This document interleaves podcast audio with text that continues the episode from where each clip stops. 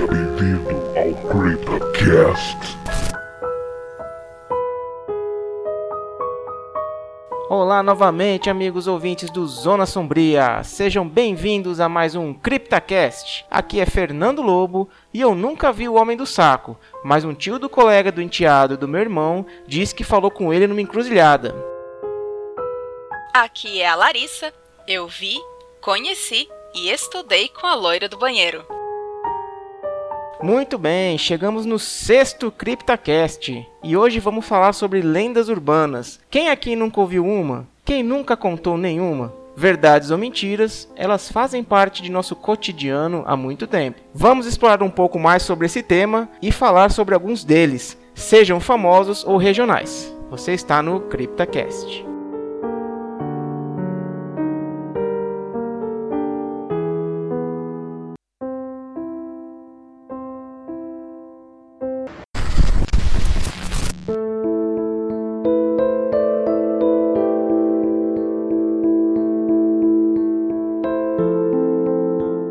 Pois é, pessoal, lendas urbanas. Muito é falado sobre, sobre esse tema, né? Quem aqui, como falei na, na introdução, quem aqui nunca, nunca ouviu uma, né? Seja sobre coisas assustadoras ou até mesmo algumas informações que a gente acha que é verdade e no fim não é, né? É, Larissa, você conhece alguma assim de, de pronto para dizer? Opa, conheço sim. Eu vou contar então uma. A mais fam... Eu não vou falar que é a mais famosa, mas todo brasileiro com certeza já ouviu falar da boneca da Xuxa. Quem que nunca ouviu falar da história da boneca da Xuxa? É, pois é, exatamente. E várias outras aí que, que os brasileiros conhecem, né? Como a loira do banheiro, o, o ladrão de órgãos, né? Então vamos, vamos explorar um pouquinho mais é, essas, essas lendas mais conhecidas entre a gente, né?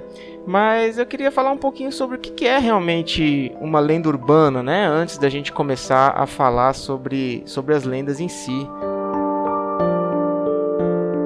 É, segundo as pesquisas, o termo lenda urbana é, apareceu em documentos desde pelo menos 1968. Isso documental, né? Obviamente, a gente pensar em lendas em si, elas são bem mais antigas, né? Mas o Jan Harold Brandvand, um professor de inglês na, na Universidade de Utah, nos Estados Unidos, introduziu o termo ao público em uma série de livros populares, publicados no início em 1981. Ele usou essa coleção de lendas para fazer dois apontamentos, e olha que, que interessante, né? É, o primeiro apontamento é de que as lendas e folclores não ocorrem apenas nas sociedades consideradas primitivas. E a, o segundo apontamento dele é que a gente pode, é, pode né, aprender muito sobre a cultura de um local estudando essas lendas. Agora, por mais que a gente esteja acostumado a pensar em lendas urbanas como histórias supostamente verídicas e assustadoras, o termo não serve apenas para dar medo. Um grande exemplo de lenda urbana que foge desses padrões é a lenda de que a muralha da China pode ser vista do espaço. Você sabia disso, Larissa? Não, sabia que... não, sério? Exatamente, essa questão de que a muralha da China pode ser vista do espaço é uma lenda urbana. É, ela foi uma coisa bastante propagada em todo o mundo e depois que as viagens pela órbita da Terra ficaram mais comuns, eles puderam comprovar que não é possível ver a muralha sem a ajuda de instrumentos, mesmo estando na órbita mais baixa da Terra. É, então isso é interessante, por exemplo, né, porque foi uma coisa dita por um dos primeiros é, astronautas né, a orbitar a Terra, infelizmente não lembro o nome dele agora, é, mas ele tinha afirmado de que conseguia ver a muralha da China do espaço. E isso foi, foi tomado como uma verdade, foi colocado inclusive em, em livros, né, materiais didáticos, e a China sempre é, é, colocou isso né, como a, a muralha da China é o único monumento aí construído pelo homem de que poderia, que poderia ser visto da órbita da Terra. Né? E depois foi comprovado que não, que na verdade assim, a muralha da China ela é muito estreita e o material, né, as pedras que foram feitas dela é, tem uma coloração parecida com o solo. Então, na verdade, não é possível você enxergar a muralha da China é, do espaço. Então, isso é uma lenda urbana. O, o astronauta só podia ser chinês, né, para fazer essa baita propaganda pro próprio país, né? Tipo. Não, oh. e, e, e, sabe o que, que é pior? Foi um astronauta chinês que confirmou que é uma lenda urbana. Olha aí. Esse é o mais engraçado. É, não foi inicialmente um chinês que, que disse que era, que era visto, mas foi um chinês que comprovou que ah, não era possível ver a muralha da China do espaço. Ai, que bacana. Mas uma coisa que você comentou no começo, Fernando, que eu acho que é bem legal, a gente também pensar um pouco é que a lenda urbana ela não é necessariamente urbana porque é da cidade. Ela tem esse nome porque a gente vive hoje em centros urbanos, né? E, fa e fala muito so e conta, né? E passa as histórias, né, para os outros. Mas se a gente parar para pensar, o folclore, as lendas que as pessoas contam na, nos, no interior de lobisomem, de curupira, também podem ser consideradas lendas urbanas, porque é lenda local, é lenda daquela região. Então, assim, ela é adaptável, né, à lenda urbana. Sim, e na verdade, as lendas urbanas elas partem de alguma premissa verdadeira, mas que é, com o tempo, né, propositalmente ou acidentalmente, ele é distorcido, até atingir realmente esse status de lenda urbana, né, e ser espalhada dessa forma. Imagina, se a gente se embanana numa simples brincadeira de telefone sem fio, imagina contar e replicar uma história entre várias pessoas, né, de, de diversas origens e através das décadas. Com certeza, é uma, as histórias elas vão modificando conforme a realidade e a cultura, né? Com certeza. Eu lembro que quando eu era criança, a minha avó contava uma história para mim para eu dormir, só que eu sempre chorava porque eu achava a história muito triste. E uma vez a minha mãe foi contar a mesma história e eu. Não, mãe, está contando errado. Não era assim que minha avó contava. e com certeza, se eu for contar essa história para uma outra pessoa, eu vou contar de uma forma totalmente diferente da minha mãe e da minha avó, né? Então, pra gente ver que de uma geração para outra, ela. A história já muda, né? Exatamente. Uma coisa também, só queria pontuar, né? Que é curioso que nas minhas pesquisas é igual os mitos greco-romanos. As pessoas acham que ah, todo mundo é filho de Zeus e toda aquela bagunça de mitologia é, grega e romana. Só que cada região tinha as histórias eram diferentes em cada região. Então, tipo, ah, pra região tal, Zeus era pai de Atena.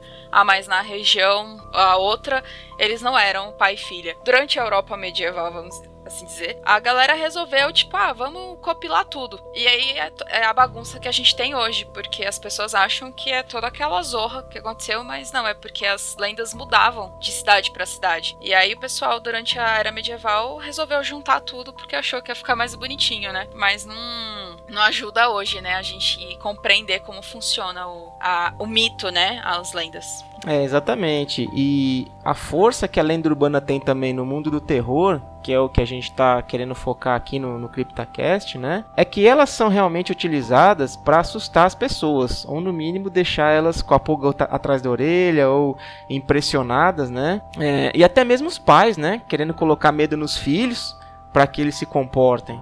Né? Então, assim, a gente vê, a gente vai comentar, por exemplo, sobre a história do, do Homem do Saco, né? É, por que, que essa história do Homem do Saco, por exemplo, é propagada de, dos pais para os filhos? Porque eles esperam que os filhos se, se comportem, não mintam, né? Não saiam de casa sem, sem nenhuma, sem autorização, né? Sem avisar, exatamente, né? E, assim, as lendas urbanas, elas tinham e têm muita força até os dias de hoje. Não é raro você ver principalmente com a popularização da internet, supostas notícias que contam algo assustador, mas que é difícil de você comprovar.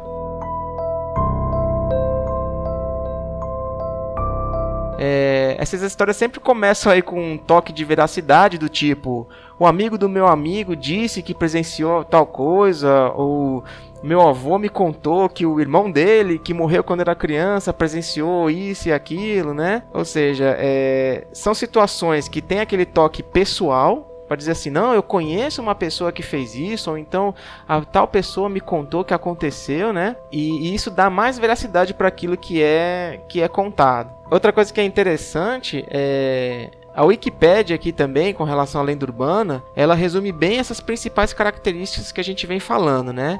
Segundo ela, a gente tem uma forma narrativa, geralmente uma pequena história, porém bem estruturada. É, outro item, procura sempre se autenticar por meio de testemunhas e provas supostamente existentes. E a terceira é, as pessoas que as contam geralmente as ouviram de alguém e quando repassam a história costumam confirmá-la como se tivesse sido vivida por ela mesma.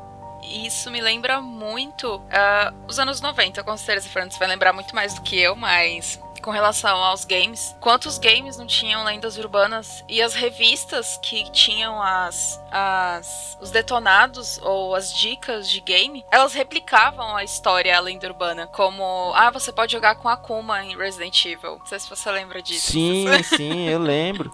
Isso aí virou uma lenda urbana até que o Akuma no Street Fighter lá, por exemplo, né? Uhum. é, virasse verdade. Né? Sim, é muito bom. Ou, ou, aquela, ah, se você zerar tantas e tantas vezes, fizer isso, isso e isso, você joga com um tofu. Então, assim, são. Tudo bem que depois eles realmente. Agora não sei se eles realmente fizeram mais. Tem os gameplays na, no YouTube. Mas era uma coisa que eram replicadas nas revistas. Então não tinha só o, o boca a boca. Tinha ainda a revista, né? Pra olha, tá na revista. Tá escrito aqui que se você fizer tudo isso aqui, vai dar certo, né? É, exatamente, né? Dá, dá mais um ar de veracidade ainda para aquela lenda com certeza. E sempre tinha aquela pessoa, aquela criança que, não, o meu primo, ele conseguiu. Eu vi. Foi o que você comentou agora, né? Tipo, a gente sempre fala. A gente, né? As pessoas falam como se elas tivessem vivido aquilo. Ah, eu vi meu primo, ele jogou, ele conseguiu. Uma pessoa até próxima, né? Da, da do outro, né?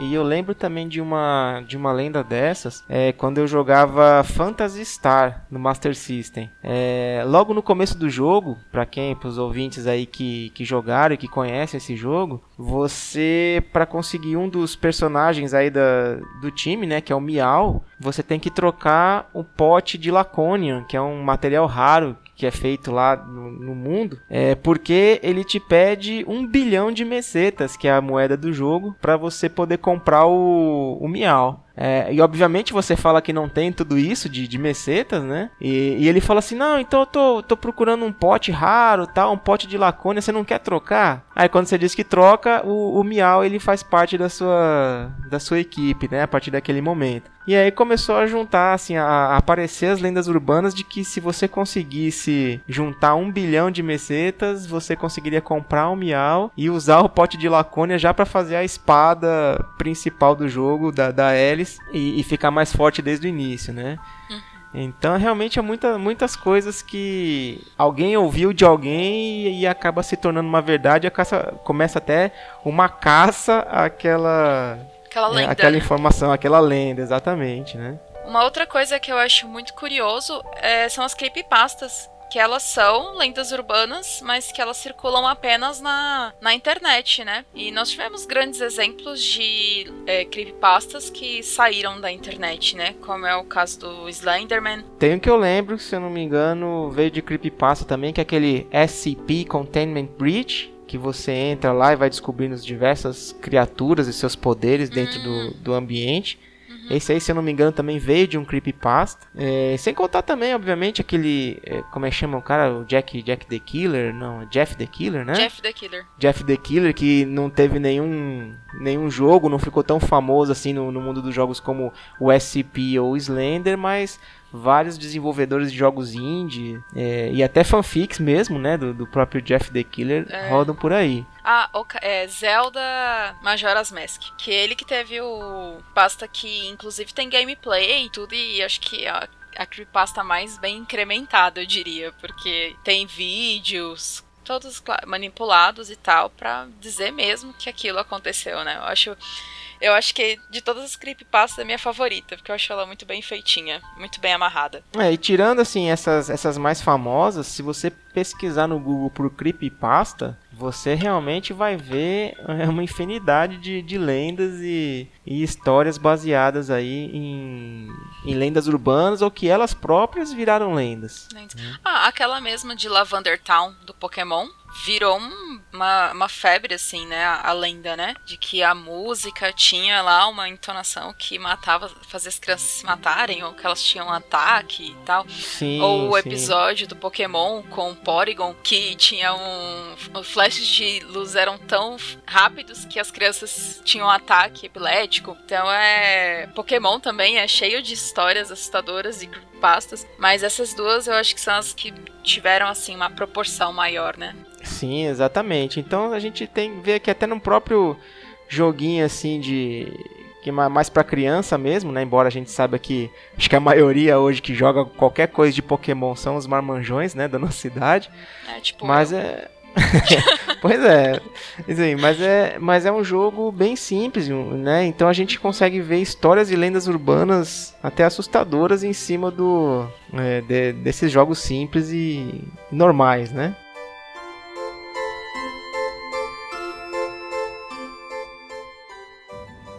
Olha, a gente sabe que você queria estar na festinha deles no clube do Bolinha. Não. Mas. Eu sei qual é o segredo deles. Ah, é? Então conta. Eles vão se encontrar hoje à noite na garagem da casa do Tom pra invocar o Slenderman. Macabro. Quem é Slenderman? É um sujeito que fez um monte de criança desaparecer. Como é que eu nunca li nada a respeito? Essa é uma história muito mais longa.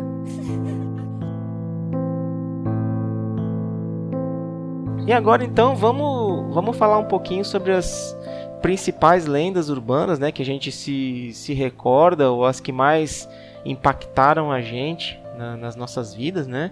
A gente sabe que tem muitas lendas e até os nossos ouvintes aí, se quiserem comentar e entrar em contato com a gente para dizer quais são as lendas urbanas que mais impactaram vocês, vocês nos procurem também. Nós vamos dar os nossos contatos no final do, do CryptaCast. Mas eu gostaria, o primeiro que eu gostaria de falar é já o da, da loira no banheiro. Né? Isso foi uma coisa que, que impactou porque era, era uma das, das lendas mais conhecidas entre os alunos das escolas, né?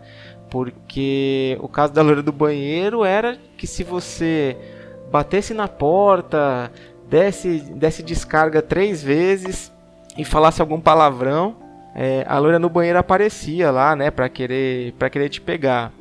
E obviamente você tem muitas muitas variantes, né, dessa dessa lenda.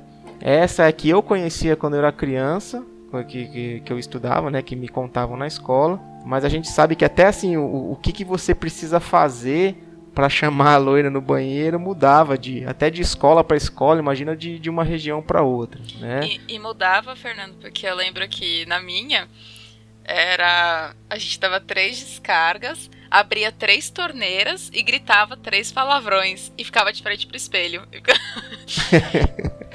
Pois é, e uma coisa que é interessante, é, por que, que é o número 3? Né? Porque, na verdade, quer dizer, eu, eu, eu digo na verdade, mas não dá nem pra saber se é verdade ou não, né? Porque diz a lenda, que é o que a gente tá falando aqui, que a lenda da loira no banheiro, na verdade, ela foi baseada na lenda da Maria Sangrenta, né? Ou a Bloody Mary. É, e essa lenda conta que, que a Mary, né, foi morta pelo, se não me engano, pelo marido, pelo namorado, ou seja, ela foi morta por motivos passionais, né?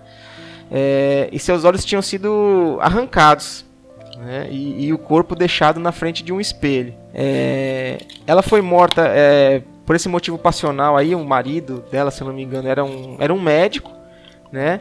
E antes de, de morrer, ela tentou revelar quem que era o assassino ao escrever lá com sangue no, no espelho. E obviamente fica, fica a lenda, né? Porque você disse é ou não é, quem que foi a pessoa e todo, né? É, e aí diz a lenda que, que toda vez que o nome dela for pronunciado na frente do espelho três vezes, e isso só durante a noite, né? É, ela vai aparecer para alguém que tenha o envolvimento com alguma morte e, e guarde isso em segredo, né? Que seria o mesmo fato de, do assassino dela. O assassino matou ela e manteve isso em segredo e ela estava tentando é, revelar isso para alguém, né? Então, se você chama a Bloody Mary três vezes no espelho, ela vai atrás de alguém que cometeu algum assassinato e, e, guarda isso como, como um segredo. E isso, obviamente, assim, vai, como a gente falou no início, né? Vai passando de boca em boca, de, de cidade em cidade, aí vai, cruza os mares, né? Se a gente pensar assim que essa, essa notícia veio inicialmente lá da, da Europa, por exemplo, então, e vai, se vai tomando os ares e a cultura é, do local onde ela é contada. Né? Então, assim, aqui no Brasil, é, diz que a lenda da Bloody Mary virou a lenda da, da loira do banheiro. Né? Então, assim, todo mundo que foi, né, estudou na, na escola e tudo, não posso dizer se hoje é assim ainda ou não, porque a gente já tem muito mais lendas de internet, que é o que está envolvendo os jovens hoje, né? Mas quem está na nossa idade aí, na faixa dos 20 e poucos, 30 e poucos anos, com certeza ouviu falar da loira do banheiro, né? É, por exemplo, uma das histórias, uma das lendas da loira do banheiro é de que essa menina aí, uma menina loira, muito bonita e vivia matando aula dentro do banheiro da escola. Então já começa assim, né? Olha o que eu falei, a questão da lenda urbana para você assustar, né? Nesse caso aqui, quem, quem mata a aula, né? Ah, é... Assustar os estudantes, ó, não mata a aula, hein, gente? É, exatamente, né? Então diz, diz a lenda que ela ficava matando aula no, no banheiro da escola e de que alguma forma né, que ninguém sabe, ela caiu, bateu a cabeça e morreu, né? É, e a partir daí, então, os banheiros. E é engraçado, né? Que eles falam os banheiros femininos das escolas ficam assombrados. Ou seja, ela não vai para o banheiro masculino, né? Ela mantém o decoro ainda depois de morta. é, e fala que se você chama o nome dela três vezes na frente do espelho, a loira do banheiro aparece. É, olha, olha aí a semelhança com relação a, a Bloody Mary, né? É, e aí o que diz assim que, que essa, é, essa origem é, é, da história de uma jovem chamada Maria Augusta de Oliveira, que nasceu em Guaratinguetá, no estado de São Paulo, no fim do século XIX. Né? Meu Deus, e mas é, tem muito é. tempo. Exatamente. E ela era filha do Visconde de Guaratinguetá. Né? É, é, o Visconde tinha obrigado ela a se casar com um homem influente quando ela tinha 14 anos de idade apenas. Né? É, nessa é, época era bem comum, né? Os casamentos entre é, jovens exatamente, e adultos, né? Exatamente. E, e como isso era comum, mas as mulheres não, não ficavam felizes, né? Com esses, esses casamentos arrumados aí pelos pais. Ela, com 18 anos, vendeu suas joias e fugiu para Paris, onde viveu até 1891, né? É, e nesse ano ela acabou morrendo com 26 anos de idade. É, e, ó, quando, depois de saber né, que, que ela tinha morrido, a família dela fez de tudo para que o corpo dela voltasse para o Brasil. E na volta, o caixão onde o corpo dela estava guardado né, foi violado. Os ladrões queriam as joias que estavam com o corpo. É, aí vem toda aquela história, né? O, perdeu o atestado de óbito, nunca se soube como ela morreu, né? Uma, da, uma das versões é que ela morreu de, de hidrofobia, que é a raiva, né? Uhum. Que era uma coisa que acontecia até comumente na época. Né? Então vem em cima disso, né? O túmulo, como o túmulo dela não estava pronto ainda, ela foi colocada em uma urna de, de vidro na casa dos seus pais. E mesmo depois do túmulo ficar pronto, a mãe dela não quis enterrá-la e a deixou na urna. E aí começam, né, exatamente essas visões, e aí começa a contar que, que, que a, a mãe dela, né, é, começou a ter visões, começou a ter pesadelos, e, e aí é, diz que com relação a isso, a casa onde ela vivia, né, virou uma escola, e é a escola onde que as pessoas dizem que, que o espírito dela ronda até hoje. E aí, por isso que as meninas veem a loira no banheiro feminino, né? Então, assim, é só para você ver que ela tem esse fundo, tem, tem essa história, né, do Visconde, da, da menina no século XIX que fugiu e tudo mais, né? É, mas até onde isso é verdade? Até onde que a gente pode realmente ligar um fato histórico a uma lenda, é, uma lenda urbana, né? É aquilo que você comentou, né? É uma evolução, né? A lenda vai evoluindo. Vai que sim, vai que não, né? Então, assim, por via das dúvidas, essa é a história, né?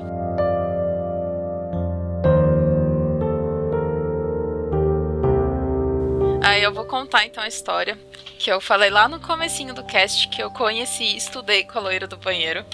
É uma história engraçada, na verdade. Mas assim, não vou falar nomes pra não revelar, né? Vai que a pessoa ouve o CryptoCast. Mas na minha sala, eu estudava num colégio particular lá em São Paulo colégio pequeno e tinha uma loirinha na minha sala. Ela era bem assim, franzina e tal, delicadinha, gente boa e tal. E uma vez ela, ela tinha problema de gastrite, então ela passava sempre muito mal às vezes. E aí num dia ela pediu pra ir no banheiro e tal, e saiu um pouco antes do intervalo. E a escola separava as turmas, assim. Eu tava na terceira série. E aí separava terceira e quarta série, tinha o intervalo junto. Primeira e segunda série é, era o outro horário. pra não. Porque o pátio da escola era muito pequenininho, então não dava pra todas as turmas terem intervalo no mesmo horário.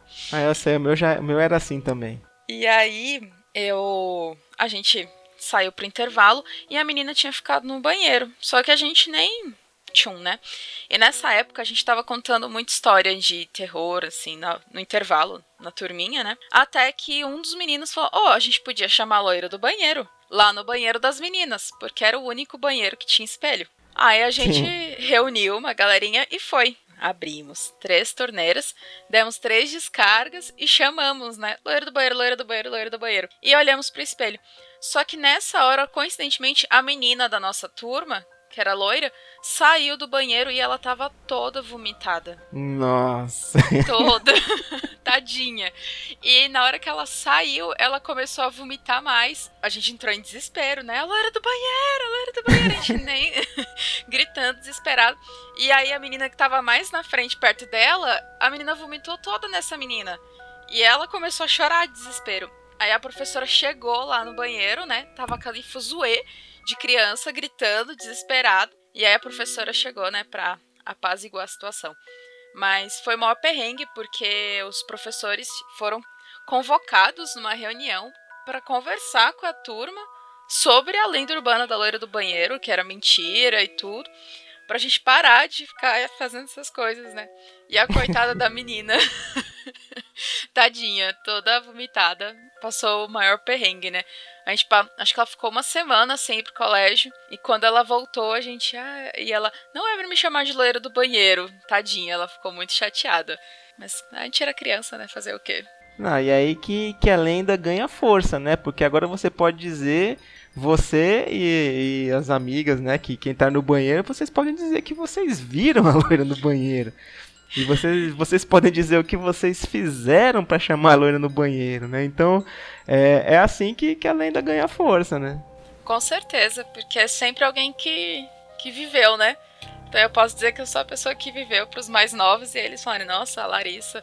Ou, ah, como diriam os amigos do meu irmão, a irmã do meu amigo, a irmã. Exatamente. Ela conheceu a loira do banheiro.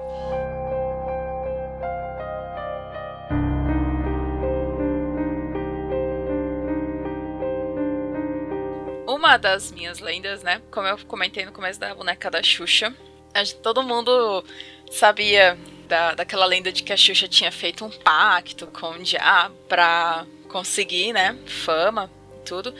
E quando a, a Xuxa lançou a boneca dela, isso na década de 80, automaticamente as pessoas já começaram a associar a boneca com o pacto com o diabo, né? A boneca. Mal tinha lançado e todo mundo já, ia essa boneca é do diabo. Mas ela também tinha aquela mesma história do fofão, de que tinha uma faca dentro da boneca. Tinha. Assim, ela varia muito. É igualzinho a da Loura do Banheiro, ela vai variar de acordo com o grupo social que contar a história. Eu fiquei sabendo da história da boneca da Xuxa pela primeira vez na, na escola, com essa mesma turma da Loira do Banheiro. Eu fiquei sabendo da história, e a história que me contaram foi que a, a mãe deu de presente pra menina a boneca. E que todo dia a menina aparecia arranhada. E até que um belo dia a menina não acordou. E quando a mãe foi ver, a boneca tava em cima da menina com as, as mãozinhas, né, no pescoço da menina. E a menina tava com o pescoço decepado, né? É, imagina. Então, aí, assim, essa foi a história que eu fiquei sabendo. E para piorar, minha prima tinha a boneca da Xuxa. Eu morria de medo. Só que assim, essa história ela vai ter várias variações, né? Tem uma, inclusive, que contam que era uma menina que ela acordava sempre toda arranhada e mordida, logo depois que ela ganhou a boneca. E tem gente que associa essa história a um caso de pedofilia, porque a menina aparecia com mordidas e arranhões, né? E é uma história que teria se passado em Jardinópolis, São Paulo. Então, assim, pode ser que tenha realmente acontecido uma situação dessa e que as pessoas associaram a boneca para abafar o caso, vamos assim dizer, né? Ou até para deixar a situação mais amena, né, para as crianças, né, para contar essa história. A história da, da boneca da Xuxa, ela foi muito repassada nas escolas Porque as crianças sempre, tipo, é muito parecido com a loira do banheiro, assim. Sempre tem alguém que já passou, que viu, ou que. Ah, mas eu vi a vizinha tacando fogo na boneca. E também ganhou muita força na época, porque as igrejas evangélicas, que eram. Gente, me desculpem os evangélicos que ouvem o CryptoCast mas é porque na época as igrejas evangélicas tinham uma rixa com a Xuxa. Eram as que mais espalhavam a história de que a Xuxa tinha feito um pacto com o Cramunhão. Quando a Xuxa lançou a boneca, as igrejas espalharam a, a história de que a, a boneca era amaldiçoada, que a boneca ia vir com um demônio e tal, e atacar as pessoas. Então é, é uma coisa que passou de boca a boca e foi crescendo, né? Então qualquer coisa que acontecia na sua casa e você tinha a boneca, automaticamente era a boneca, né? Não, a questão da boneca eu não posso falar muito, porque eu não tinha a boneca da Xuxa, obviamente, né? Mas uma coisa que falavam muito, até com relação à própria Xuxa, é a lenda de que se você pegasse o vinil, sim, eu sou da época do vinil ainda, né? E tocasse o disco ao contrário, você ia escutar o demônio falando.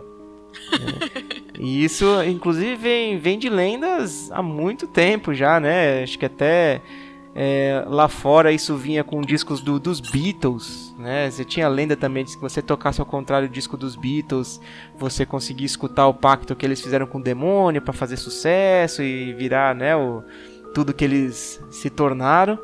E aqui, obviamente, colocaram a Xuxa aí na, na berlinda, é, que se você tocasse o disco da Xuxa de vinil, né, ao contrário, você conseguia escutar o, o demônio querendo te possuir, né? A Xuxa foi é, pega para Cristo, né, na, nessa época. Também, assim, teve muito escândalo na época, né, também, muitas polêmicas. Os, os vinis, gente, se vocês pegarem as capas de vinil da, da Xuxa, eles são bem polêmicos, não tem nada infantil, era pro pros pais das crianças, vamos assim dizer. A é, Xuxa, não, eles que compravam, né? a Xuxa seminua lá e a Xuxa só para baixinhos. Mas é a Xuxa quase pelada na capa, lá com umas roupas super, assim, curtinhas e tal. Mas assim, de, de forma muito apelativa, né? Sexualmente apelativa, né? Antes de eu finalizar Boneca da Xuxa, é que você puxou a história dos Beatles. Eu só queria contar uma vez que eu li que eu, nesse site hum. de lendas urbanas sobre a lenda urbana de que tem um, um álbum dos Beatles. Tem dois, né? Tem aquela lenda de que o Paul McCartney morreu e ele foi substituído por um sósia e até hoje não é o Paul McCartney de verdade. Não sei se você já ouviu essa história, Fernando. Sim, sim, já ouvi falar. eu, adoro essa história, eu acho ela muito boa, porque ela é cheia de, de referências nas capas dos, dos discos. E que tem um disco que, se você ouvir ele de trás para frente, é uma oração de despedida do Paul McCartney.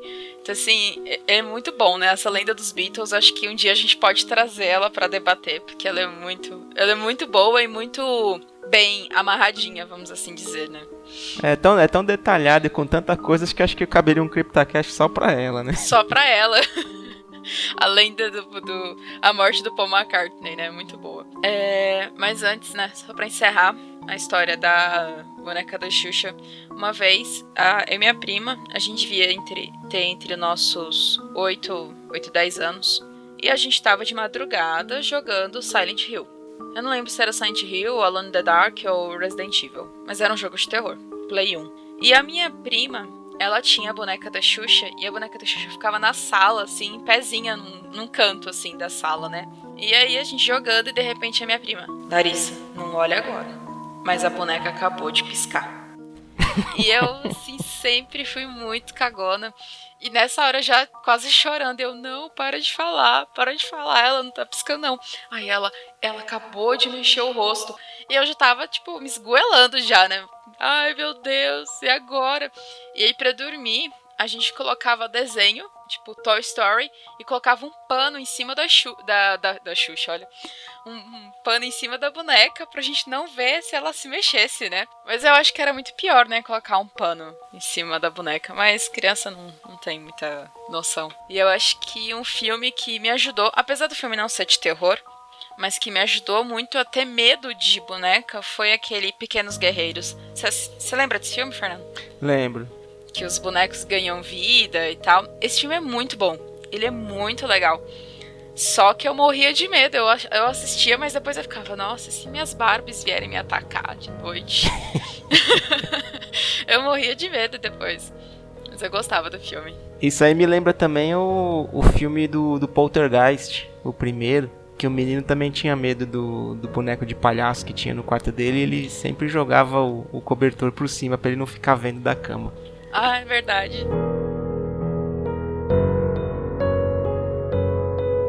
Isso aí, uma, é, uma outra lenda que eu gostaria de falar aqui também que ela ganhou mais popularidade agora na, na era da internet, né? Que é o do ladrão de órgãos, que é aquela pessoa que tem muita lábia, te acha na internet, começa a conversar, né? E, e te convida para sair. Quando vocês se encontram, ele de alguma forma te, te apaga, né? Te deixa inconsciente e você acorda. Essa é uma das mais famosas, né? Que você acorda numa banheira cheia de gelo, com uma mensagem do lado dizendo para você ligar imediatamente para um pro socorro, para ambulância, para te levarem para o hospital, senão você vai morrer, porque você está sem os dois rins, né? Então essa é uma das mais famosas, mas sempre tem as histórias. Inclusive, é, teve uma época que isso apareceu até no programa do Gugu, que ele também contava muito essa questão da, das lendas urbanas, né? E aí conta a história do, do, do ladrão de órgãos que vendia, né? E, e, e buscava pessoas na internet para conseguir vender os órgãos da pessoa no, no mercado negro. É, então a gente consegue ver muita coisa também, é, até na internet, falando né, sobre, sobre essa questão do, do ladrão de órgãos.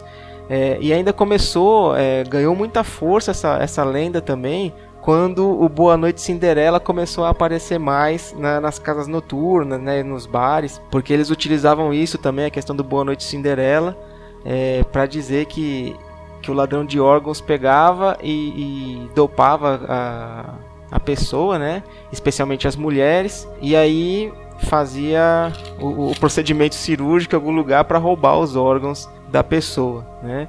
E, e isso foi muito utilizado também é, como que a gente falou, né, para tentar alertar principalmente as, as mulheres, as jovens que saíam para as casas noturnas, né, para não aceitar bebidas de estranhos, né, não aceitar nada que viesse de pessoas desconhecidas. E inclusive falavam isso, não só pela questão de ser assaltado, né, sim pela questão do ladrão de órgãos ir lá e roubar os seus órgãos para vender no mercado negro. Até hoje é muito falado que eu vou sair, sei lá, vou no shopping com os meus amigos, meu pai, ó, oh, não vai largar sua bebida em cima da mesa. Cuidado, senão vão, podem colocar alguma coisa na sua bebida. E sim, não que não aconteça, mas que tá tão enraizado que hoje já virou um. A pessoa vai sair e você já fala isso pra ela, né? Como um aviso, né? Olha, toma cuidado com a sua bebida.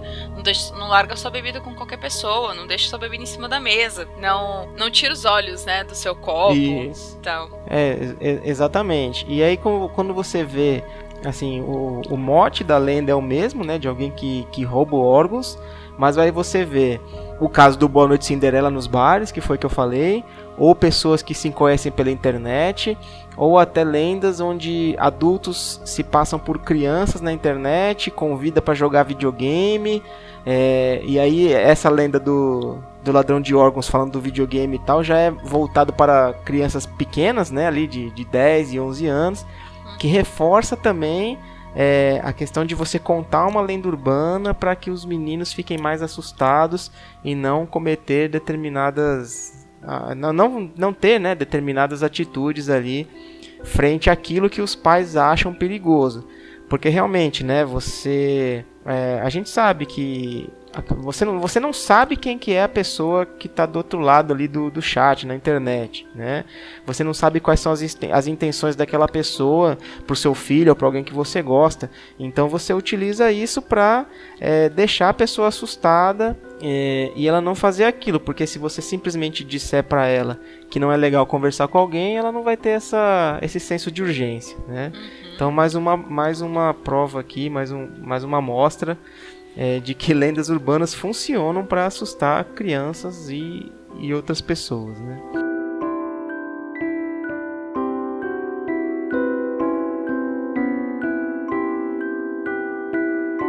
E eu queria aproveitar para puxar para lenda do Homem do Saco, que ele também tem muito a ver, vamos assim dizer, com a lenda do ladrão de órgãos, né? Uma, eu, nas minhas pesquisas e tal, a possível origem do Homem do Saco é a do Papa Figo. Já ouviu falar, Fernando, Papa Figo? Não, Papa Figo não. Que o Papa Figo seria um velho, muito velho, tipo, decrépito, que reunia outros velhos para sequestrar crianças e roubar o fígado dessas crianças. Porque só comendo o fígado dessas crianças é que o Papa Figo poderia continuar sendo imortal, né? E do Papa Figo surgiu a lenda do velho do saco ou homem do saco, né? Porque as pessoas conhecem das duas formas. E que era um velho que saía e pegava crianças mal criadas, crianças que não obedeciam, crianças que estavam sozinhas na rua e levava embora, né? Sabe-se lá para onde. E também é uma, é uma lenda que pode ter surgido de N situações, né? De um pedófilo ou de um sequestrador de uma determinada região que até assim as pessoas não, não sabem, não se tem ideia do porquê surgiu a lenda do homem do saco, mas que a origem é do Papa Figo, né? Que né, o, o Papa come, come fígado, né, na verdade. Sim. Então, que é uma história que até hoje. Eu, na minha infância, eu ouvia muito, né? Minha tia, minha avó contava: Ó, oh, cuidado com o homem do saco. Não vai sair sem avisar. Eu lembro que na rua da minha tia tinha um senhor, coitado, senhor. Ele saía nas casas pedindo material reciclável, porque ele levava, né, lá nesse centro de reciclagem. Então ele passava nas casas para recolher os materiais recicláveis, que ele já era um vizinho ali da região. Então o pessoal já sempre separava para ele. E a minha tia, para colocar medo na gente, pra gente não desobedecer ela, quando o velhinho passava na casa dela, ela, o homem do saco tá vindo, o homem do saco tá vindo. E a gente ficava desesperado, assim, tipo, ai meu Deus, o velho, o velho. E eu lembro que ficava eu e minha prima olhando da janela, assim, tipo, só de butuca lá pra ver o, o, o velho, né? E tadinho do, do senhor, né? Ele só passava lá pra pegar latinha e jornal e papelão velho, né? Mas a gente morria de medo dele. Eu lembro até que uma vez minha tia mandou, ah, vai lá e na padaria e compra pão e leite. Aí fomos, eu e minha prima. E na volta, o velhinho tava passando com um saco e tal, cheio de latinha. Eu e minha prima, a gente deu uma volta enorme do outro lado. pra não cruzar com o velho, porque a gente tava com medo. E a gente correu com o pão e o leite, igual duas doidas, pra não cruzar, né, com o velhinho, tadinho do velhinho. Imagina todo de bullying que ele não sofreu na, na rua, né? É, com certeza. E, e para você ver também, né, como isso não é uma coisa só, só regional, onde é que a gente pode ver, por exemplo, essa questão da lenda do homem do saco? No próprio Chaves, né? Onde o seu Madruga vai lá e fica gritando lá: chapéus, garrafas, roupas usadas. E a própria Dona Florinda usa isso pra, pra assustar o Kiko, né? Ah, é verdade. Esse episódio é muito bom.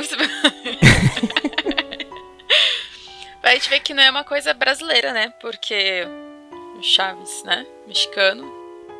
E antigo, né? Porque, pô, Chaves é da década de 70. Isso, 60, década de 70, 70. Então a gente vê que, que, que, as lendas urbanas elas andam bastante, né? E com certeza elas têm muito tempo para para conseguir andar e se adaptar à cultura de, de cada local. Com certeza. Daqui uns 20, 30, 50 anos, com certeza a lenda do velho do saco vai ser adaptada. Mas ela vai continuar sendo, no fundo, no fundo, o velho do saco, né?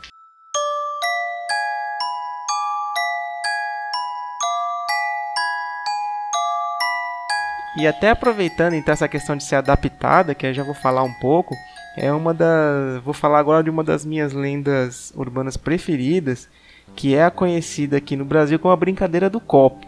Mudou um pouco agora na, na atualidade, né? Mas na minha época, quando eu era criança, é, a gente se juntava no, no, final de semana, num sábado, no domingo, a família, e queria ter respostas do, dos espíritos, né? Então a gente se juntava, pegar, fazia todo aquele ritual, né? Tinha que que pegar cada letrinha, colocar num círculo. O copo tinha que ser aquele copo americano, senão não servia, né? Então é, tinha todo aquele ritual e escolhiam as pessoas que iam participar. Tinha que colocar a ponta do dedo indicador no, no fundo do copo virado, né, para conseguir jogar e participar do jogo. cada um ficava fazendo as perguntas, tinha todo aquele ritual, né? E, e era muito engraçado isso, e depois pesquisando um pouco sobre essa questão da brincadeira do copo, é, a gente vê que está tá muito baseado no tabuleiro Ouija, né, que é aquele, aquele jogo que tem, é, se não me engano, realmente é lá do, dos Estados Unidos, onde esse termo da, do, do jogo Ouija surgiu, mas agora é uma designação que é usada para qualquer tabuleiro que, que utiliza essa, essa ideia aí de se, de se comunicar com, com espíritos. Né? É, então o tabuleiro Ouija também ele, ele é dessa forma, ele tem um, um, uma peça móvel e nesse tabuleiro você tem todas as letras do alfabeto, números e as palavras sim ou não e o, o, o olá e o adeus, né? Qual que é a ideia? Que você, se, se tivesse algum espírito ali naquele local, ele ia conseguir canalizar suas energias dentro do tabuleiro Ouija e fazer é, essa comunicação. Então, se fossem informações simples, como um sim ou não, ele ia direto para a palavra. E se ele quisesse formar alguma coisa mais elaborada, ele ia letra a letra, deslizando a peça e, e formando a palavra que o suposto espírito queria é, dizer. Né? E a brincadeira do copo, ela tem a, a mesma coisa. É, e uma coisa que eu acho que eu acho interessante é que assim, eu mesmo quando eu era criança, né, eu via aquilo e, e, e às vezes queria participar também, né? E aí eu lembro que a gente ficava todo mundo em silêncio, é, tinha que se concentrar, todo mundo focando no copo, focando nas energias e tudo, né? E aí alguém perguntava assim: tem alguém aí? E o copo deslizava pro sim, na hora. E a gente ficava assim: não, quem mexeu? Não, não fui eu, não, não fui eu, ninguém mexeu. Até que todo mundo ficava assim entreolhando e falava assim: não, foi o espírito, né? Aí até o, o próprio copinho começava a ficar embaçado por dentro, e aí a gente dizia que o espírito estava lá dentro do copo. E é uma coisa muito interessante, porque realmente eh, todo mundo jurava de pé junto que ninguém estava empurrando o, o copo. E o copo se mexia. E tá aí uma coisa interessante. Por que, que o copo se mexe, ou no caso o, o tabuleiro o Ija, ele, ele se mexe sozinho. Né? Isso foi um fenômeno, inclusive, que foi estudado e descrito ainda no século XIX em 1852 por William Benjamin Carpenter, né? É, ele diz que o que o, o, nosso corpo, né, quando ele está sugestionado àquela coisa, pode fazer movimentos involuntários e inconscientes. Né? É, e segundo o, o, próprio Carpenter, esse termo aí, né, que, que foi utilizado é justamente essa autossugestão que a gente coloca né, no, na, nas nossas ações e que a gente não tem essa, essa percepção. Né? Então o que acontece? Como a gente está se autossugestionando de que aquilo funciona, o nosso corpo, de uma forma inconsciente, vai e produz aquilo e a gente não toma conta. E o nosso consciente acredita que, por exemplo, no caso do jogo do, do da brincadeira do copo, né? Tá funcionando, é, ele, ele tá se mexendo sozinho. Né? É, o, William, o William Carpenter ele chamou esse, esse efeito aí de efeito ideomotor, né? que é justamente essa ação de, de uma representação mental fazer e se transformar numa, numa ação muscular. Né? Então olha só que interessante quando você começa a estudar um pouquinho mais essas coisas, né? Mas na época, para mim, aquilo era um negócio assustador. E tinha aquele negócio ainda, né? Se, se, se o espírito tivesse dentro do copo ainda e você levantasse o copo, o espírito ia sair e ia ficar assombrando você na sua casa. Né? Então é, era uma coisa bem interessante, porque eu, teve uma vez que, que a gente puxou o copo e a gente ficava escutando barulho de porta batendo, móvel instalando, e já ficava naquele negócio, cara. o espírito realmente está aqui e vai, é, vai ficar assombrando a gente, né? E, e aí para isso não acontecer, a gente tinha que o quê? É dar adeus pro espírito e ficar esperando pelo menos um minuto ali e todo mundo com o dedo no copo ainda para o espírito ir embora e aí a gente poder tirar o copo do lugar. Imagina usar o copo depois, né? E o medo. Ah, ninguém queria usar o copo. e o copo americano, acho que era porque é baratinho, né? Um copo americano. Deve ser por isso se quebrar, né? É, e, era, e assim, realmente é um copo bem comum que você tem em todas as casas, né? Então. Mas, mas eu lembro que assim, pelo menos na nossa lá tinha que ser o copo americano, senão não, nenhum outro servia. E, e é engraçado, Fernando, porque quando eu era criança, a a brincadeira do copo não tava mais tão em alta. Eu lembro que a minha prima, a minha prima mais velha, ela é que eu fico contando a minha prima e minha prima, mas é que eu tinha duas primas, elas eram irmãs. uma era mais velha, elas, ela era uns 5 ou 7 anos mais velha do que eu, e tinha uma da minha idade, a irmã caçula dela, né? E essa minha prima mais velha, eu lembro que uma vez ela contou a história pra gente que ela brincou com a história do copo e que o copo quebrou enquanto elas estavam falando com o espírito e cortou a amiga dela e a amiga dela morreu. E aí ela contava as histórias e a gente morria de medo, né? E aí eu contei pra minha mãe, minha mãe, não vai brincar com isso, hein? Vai é. fazer essas coisas. E eu lembro que uma vez o meu vizinho levou uma surra da mãe dele porque ele brincou com a brincadeira do compasso. Não sei se você lembra, Fernando, da brincadeira do compasso. Era a mesma coisa que a brincadeira do copo. Eu não sei como é que funciona a do compasso. Eu sei que também é igual o copo, também tem que ficar com o dedinho no, é, eu assim, eu posso dizer, é, eu posso dizer para você então aqui fazendo um parênteses que eu sei como é que funciona a brincadeira do compasso, porque é claro que a gente fazia isso na escola, né? Uhum. É, você é assim, a disposição era a mesma, você fazia um círculo com as letras na, na folha de caderno e você colocava a ponta do compasso no centro e ficava segurando com a ponta do dedo, né? Só a ponta do compasso. Então você é, perguntava as coisas e deixava a ponta que tinha o grafite, né? Ficar circundando ali as letras e dizer o que o espírito queria dizer. O, o, o processo era o mesmo, só mudava a ferramenta. Ah, era uma adaptação para a escola, né? Porque compasso, todo mundo tinha um compasso na escola, né? Exatamente. Eu lembro que meu vizinho inventou de. chamou o pessoal para brincar. Aí eu lembro que eu, mãe, eu vou brincar da brincadeira do compasso. Minha mãe, não, não vai não. Eu fiquei de castigo em casa, porque não era para eu brincar com essa brincadeira. No dia seguinte, o menino não foi pra rua brincar com a gente. Ele apareceu bem no finalzinho da tarde e a gente, nossa, o que aconteceu? Ele, eu levei uma surra da minha mãe. Minha mãe falou que não é para brincar com isso. É. não pode brincar com o espírito. É, não pode brincar com o espírito. Aí ele, não, porque a gente fica brincando e vai atrair. Minha mãe falou pra gente não brincar, pra gente fazer brincadeiras mais saudáveis, né? Então, assim, eu lembro muito que era uma parada muito, assim, levada a sério, né? Sim, com certeza. Era meio que um tabu, assim, na, na nas famílias, entendeu? Assim, nenhuma criança podia fazer a brincadeira sozinho, sem nenhuma supervisão de um adulto, digamos assim. E até uma coisa que é interessante que eu, que eu vejo no, nos dias de hoje é tem aquela brincadeira do Charlie Charlie, né? Que você também é, equilibra, né? Um lápis ali no, em cima de outros e o lápis fica é, virando pro, pro sim ou pro não, dependendo das perguntas que, que você faz, né? Eu não tenho certeza se ela também é derivada dessa questão da brincadeira do copo ou do tabuleiro de Ouija, mas ela tem um, uma coisa meio parecida também. Até a questão da, das lendas urbanas em cima, né? De, de, meninos que morreram, do espírito que, que quer se vingar deles e tudo, né? É, eu sei dessa história porque quando virou febre dessa história do Charlie Charlie, foi bem quando eu fui no evento do Harry Potter. E no, minha, no meu quarto tinha umas cinco ou seis adolescentes. E elas contavam direto, não, porque eu fiz a brincadeira do Charlie Charlie, uma amiga minha, aconteceu isso e isso, aconteceu desgraça na vida dela.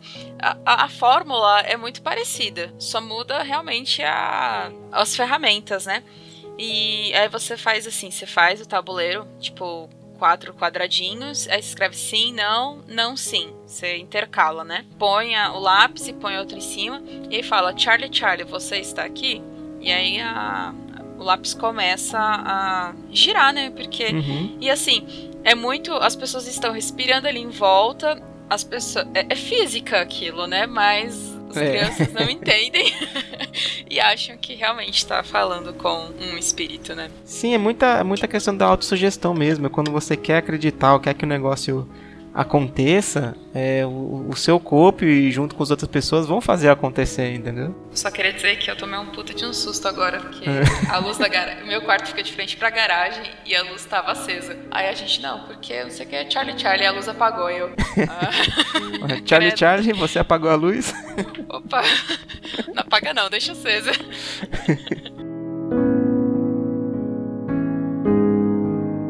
Bom, então contar mais uma lenda.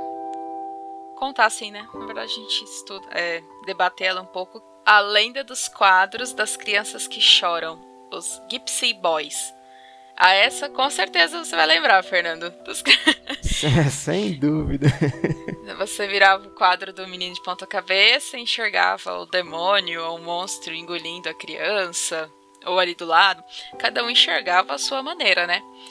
Eu lembro que a minha mãe falava para mim que era tipo um monstro, um peixe gigante devorando a criança e eu queria enxergar aquilo no quadro, né? Mas cada um falava que era uma parada diferente, né? Sim, e eu, eu não sei porque cargas d'água naquela época todo mundo tinha um, um quadro de um menino chorando. Eu não sei qual que é a graça de você ter um quadro de um menino chorando na parede. Mas era uma coisa bem comum. E, e na casa da minha avó tinha um quadro desse estilo. E uma vez é, fomos eu e meus primos lá e decidimos virar o quadro de cabeça para baixo para ver se a gente conseguia encontrar a, a imagem do demônio lá que todo mundo falava e que um tio meu, né, também ele, ele disse que, que tinha visto o demônio no quadro e tudo.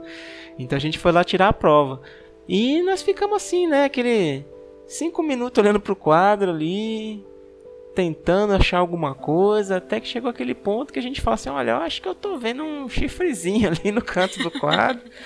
Eu acho que da daqui a pouco o demônio vai aparecer. Calma aí, vamos deixar mais um pouquinho. Vamos ficar mais tempo aqui olhando, né? E querendo Isso. ou não, enxerga, né? Não tem aquele negócio que a gente vê as nuvens com formato, né? Isso, assim, a, a, mente humana, ela, ela trabalha assim com padrões, né? Ela sempre tenta identificar padrões naquilo que ela tá que a mente tá, tá absorvendo de informação, né, para tentar associar com algo que a gente conhece. Então, é, nesse caso aí, nossa própria mente, ela quando, quando vê no caso o menino de ponta cabeça, você não tem uma, uma imagem formada fácil ali, né? Você tá uma imagem mais difícil. E, até, e quando você começa a se autossugestionar, a sua imagem começa a tentar identificar padrões naquela imagem que você está vendo. E aí, mais cedo ou mais tarde, ela vai conseguir achar algum padrão lá. E se você já está pensando no demônio, você vai ver o demônio, minha amiga. Com certeza. Mas a origem da, dos quadros é o seguinte: é um conjunto de quadros, né? É porque aqui no Brasil ficou muito famoso o quadro do menino é, chorando. A gente Isso. pode colocar a imagem desse quadro lá no, no post desse CryptoCast para o pessoal poder ver e lembrar, né? Mas se vocês colocarem no Google quadro de criança chorando, é o primeiro, o primeiro menino é o que mais fez sucesso, vamos assim dizer, aqui no Brasil, né? Todo mundo tinha como o Fernando mesmo colocou. Muita gente tinha. O pessoal tinha até em formato para carteira, pequenininho. Sim, exatamente. A minha mãe tinha em, na carteira dela o, o quadro. A lenda fala que é uma coleção chamada Gypsy Boys, de autoria de Giovanni Bragolin, que ele fez durante a década de 70 e 80. Eram 27 quadros essa coleção. E a lenda urbana ficou muito famosa tanto na Europa, principalmente na Espanha, Portugal e Itália, e no Brasil. É, a Europa ficou polvorosa com a, essa história, né? Mas diz a lenda que esse pintor, para conseguir sucesso, ele vendeu a sua alma pro diabo, que também é conhecido por tinhoso, cramunhão, coisa ruim, mochila de criança. E aí as pessoas colocam vários apelidos nele, né? Mas que ele vendeu a alma dele para conseguir sucesso com os quadros, mas desde que ele fizesse quadros de crianças sofrendo e crianças chorando, só desgraça, não podia ser mais não podia ser criança feliz. E assim ele passou a retratar crianças chorando. Reza a lenda também que ele usava as crianças de um orfanato local, como as crianças estavam chorando, ele ia lá e ficava retratando essas crianças, né? É, usando elas de inspiração para as pinturas. Tem até gente que fala que tem que algumas das crianças com a pupila dilatada, que quer dizer que aquela criança já tá morta. Tem uma delas que é uma menina, que acho que ela tá de verde e vermelho, que se você olhar o braço dela, o braço dela é esquisito, aí dizem que não é o braço dela, que é um homem carregando a criança de lado, que se você colocar o quadro de lado, você vai ver ela sendo carregada. É, ou esse mesmo, que é o mais famoso aqui no Brasil, se você virar ele de ponta cabeça, você vai ver o demônio. São várias coisinhas assim, cada quadro tem um. Ah, se você olhar esse aqui, a lágrima dele tá seca, já morreu.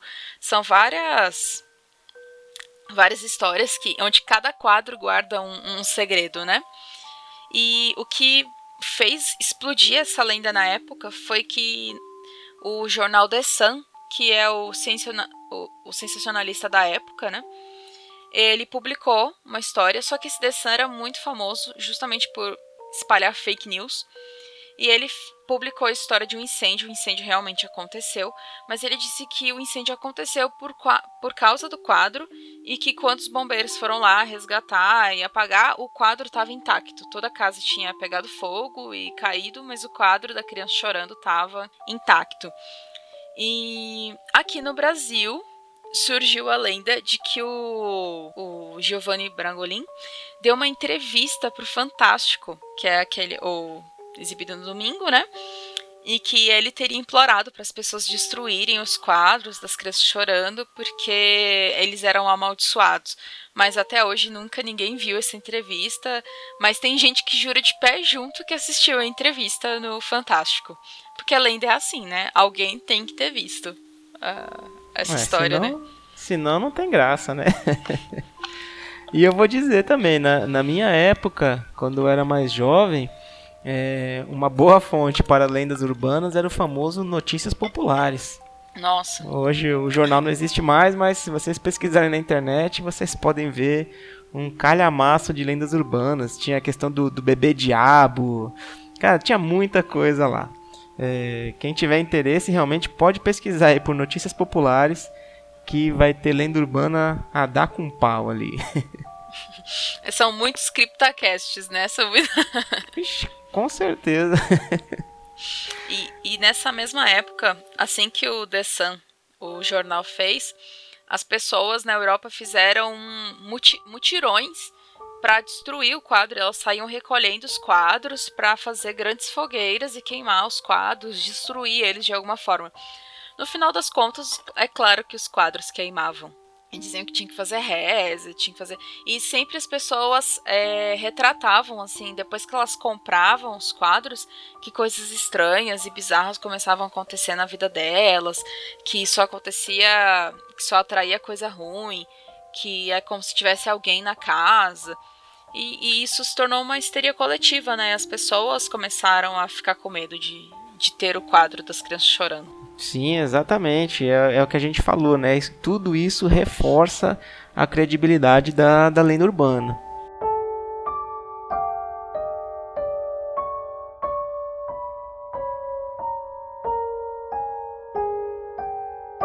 E eu gostaria de aproveitar também e contar um, uma história que minha mãe contava bastante pra gente quando a gente era mais novo. É que lá na década de 1960, né, minha mãe era, era criança e sempre andava com, com os irmãos dela. E uma vez que eles estavam andando, eles decidiram entrar no cemitério próximo da casa deles para ver os velórios. É, assim, pode parecer estranho, mas na época era até comum, né? O pessoal entrar na, no cemitério, ver os velórios era uma coisa que, que as crianças realmente costumavam fazer. Né? Não tinha celular na época, então vamos lá ver o velório, né? É, então, assim, depois de eles terem visto um dos mortos, eles saíram e continuaram o caminho deles, né? É, e depois de algum, alguns minutos lá andando pela calçada, ainda na, nos limites, no perímetro ali do, do cemitério, né? Eles viram um, um homem subindo. E quando o homem chegou perto deles, ele tinha algodões nos dois, nas duas narinas, né? Então tava com algodão no nariz. É, a irmã mais velha da minha mãe disse pro um dos irmãos de, delas, perguntando, né? Você viu? E aí ele responde assustado: Vi, era um morto que tava lá no velório. E aí eles se olharam e saíram correndo como se não, não tivesse amanhã, né? Imagina, imagina uma, contar uma história dessa também para as crianças, né, para os filhos, para os sobrinhos, de que eles tinham visto o, o morto andando lá fora do cemitério. Né? Credo. Eu só lembro daquela piadinha, da, aquela brincadeira do Silvio Santos que as pessoas estavam passando em frente ao cemitério e passava a caveira na, na moto. Quer uma carona para o inferno? Quero uma... Exatamente, os bichos pessoas... corriam que nem doido. e as pessoas saíam correndo. Eu até achei engraçado que acho que era no programa do Gugu ou do Ratinho, sempre tinha as lendas urbanas. E era um, um locutor que fazia. E aí tinha as encenações, né? As simulações das lendas urbanas.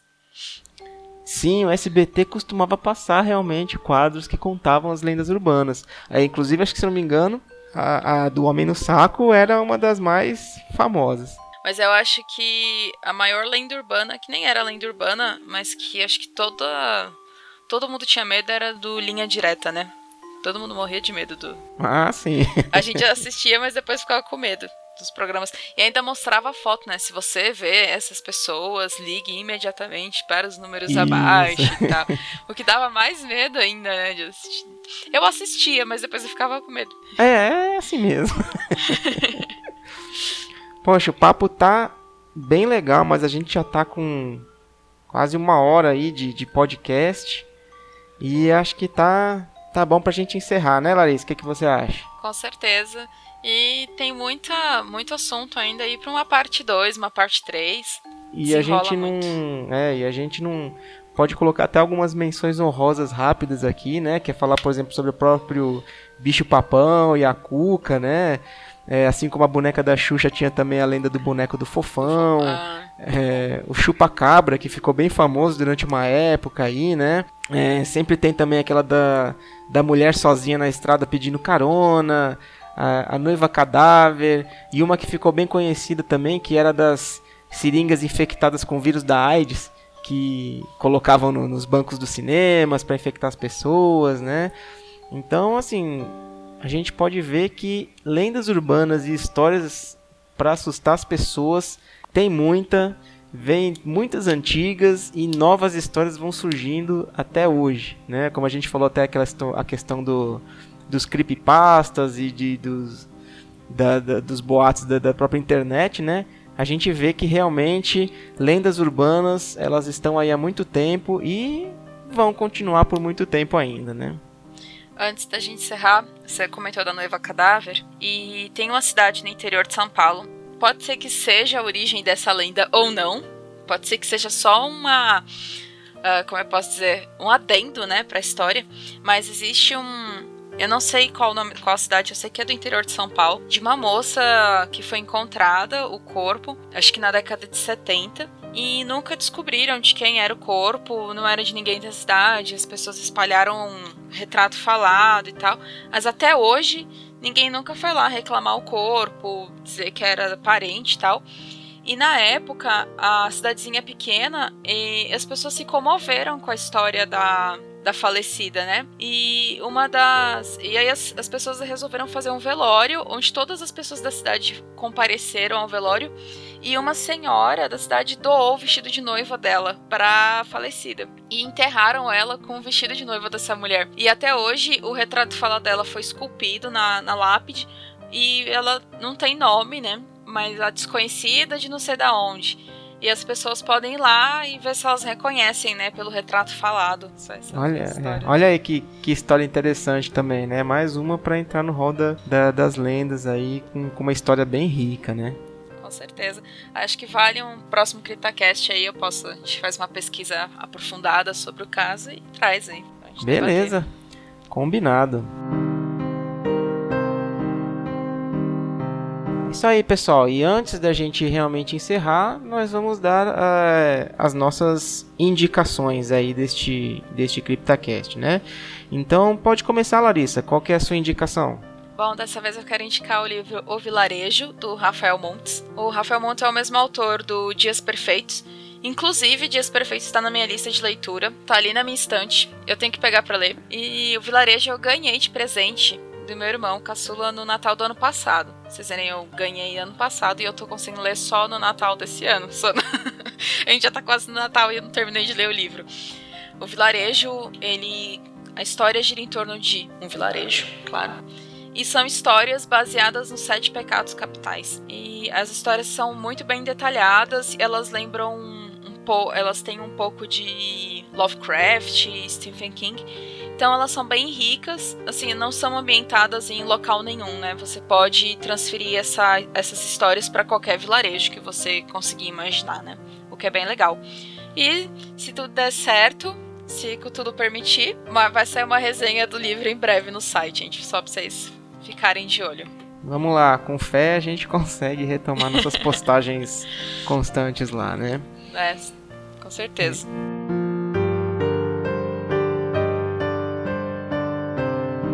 Aproveitando aqui então a minha indicação é, não tem a ver com, com lendas urbanas, mas como eu estou jogando, também tentando jogar atualmente, né?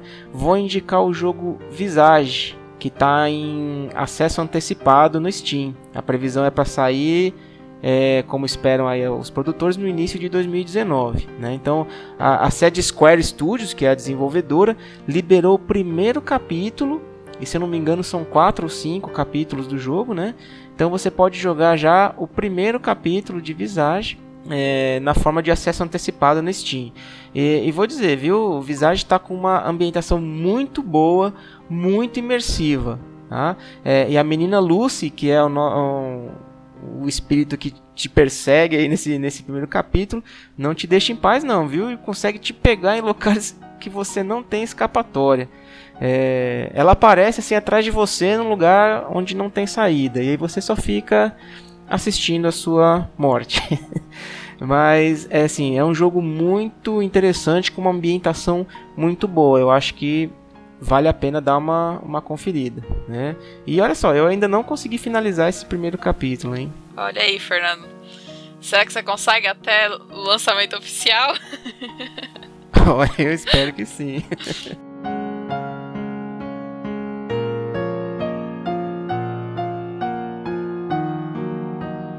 É isso aí, pessoal. Estamos então chegando no final de mais um CryptaCast. Agradecemos a todos aí a companhia e a audiência. E para aqueles que quiserem entrar em contato com a gente, basta procurar a gente ali no, no Facebook, em www.facebook.com.br Zona e também estamos no Twitter e no Instagram. É, vocês podem procurar a gente por arroba Zona Sombria. É, quem, quem preferir também os meios clássicos de comunicação, podem entrar em contato com a gente no criptacast@zonasombria.com.br. Acesse também o nosso site em www.zonasombria.com.br.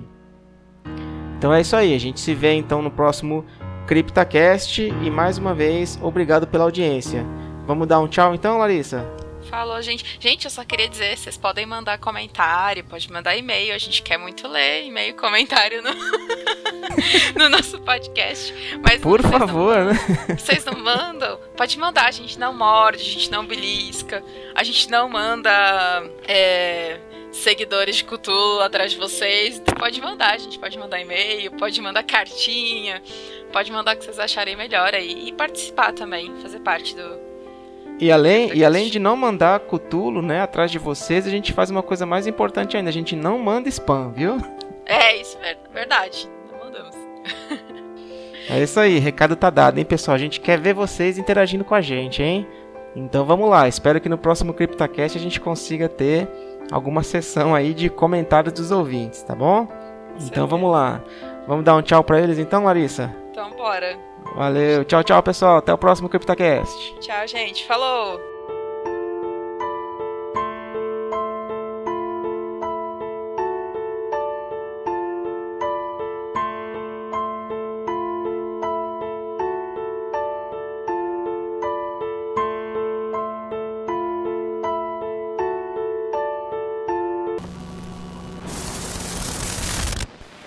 Podcast do Zona Sombria.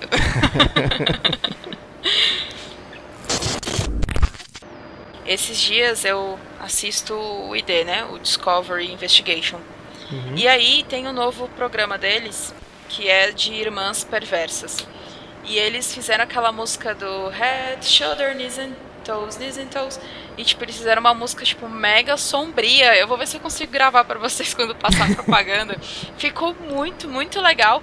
Toda vez que passa, eu, cara, essa propaganda ficou muito, muito fera. A propaganda não em si, mas a música da ficou muito, muito boa.